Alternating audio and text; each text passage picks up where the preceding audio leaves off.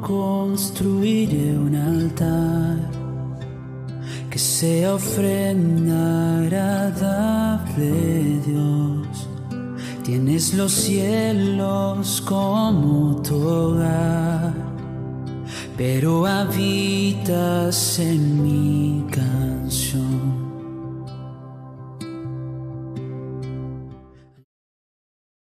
Buenos días, es un gusto poder acompañar compartiendo la palabra de Dios. Eh, vamos a orar. Padre, te pedimos que en esta mañana tomes el control y que tu Espíritu Santo descienda con poder y que a través de él podamos seguir siendo edificados en tu palabra, Señor. Lo pedimos en el nombre de Jesús. Amén. Eh, el día de hoy continuamos leyendo el libro de Juan y nos corresponde leer el capítulo 17 del 1 al 26.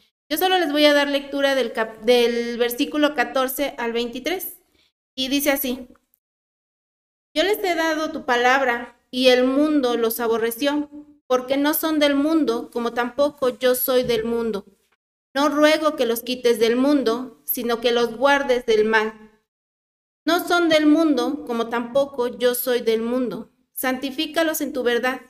Palabra es la verdad. Como tú me enviaste al mundo, así yo los envío al mundo, y por ellos me santifico a mí mismo, para que también ellos sean santificados en tu verdad.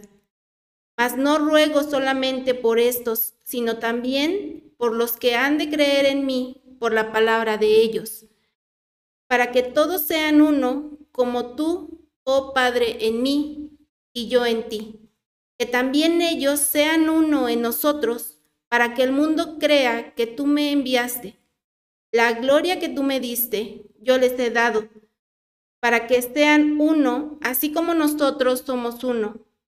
Yo en ellos, tú en mí, para que sean perfectos en unidad, para que el mundo conozca que tú me enviaste y que los has amado a ellos como también a mí me has amado. Hay dos cosas que Jesús menciona eh, en esta oración. Eh, la primera es, bueno, primeramente quiero mencionarles que pues Dios, bueno, Jesús está hablando, está orando por sus discípulos.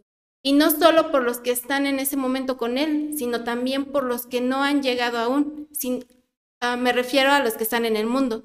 Y hay dos cosas importantes que menciona muchas veces. La primera es el mundo y la segunda es que vivamos en unidad, que seamos uno.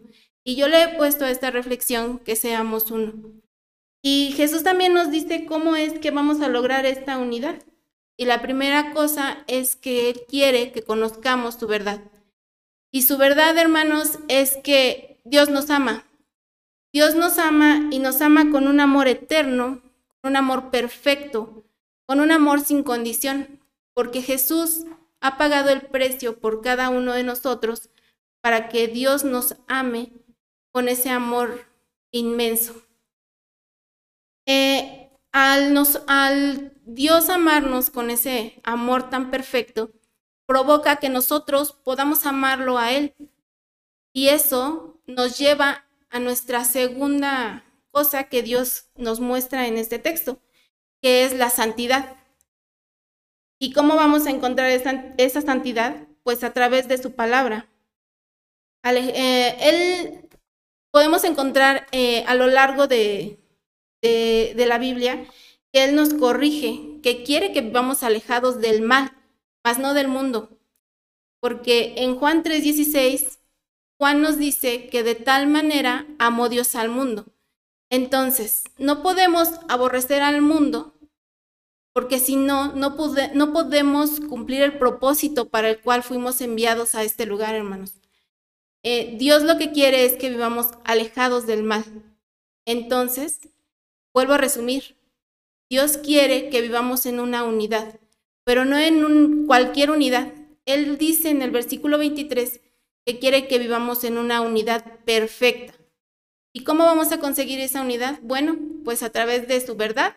La verdad es que Dios nos ama y la segunda es que vivamos en santidad. Hermanos, que seamos uno y que vivamos en esa perfecta unidad que Dios quiere para nosotros amando al mundo alejados del mal. Que Dios los bendiga. Hasta luego. Ángeles llenan tu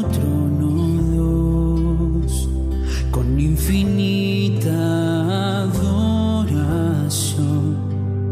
Mas mi aleluya en la tierra hoy es lo que mueve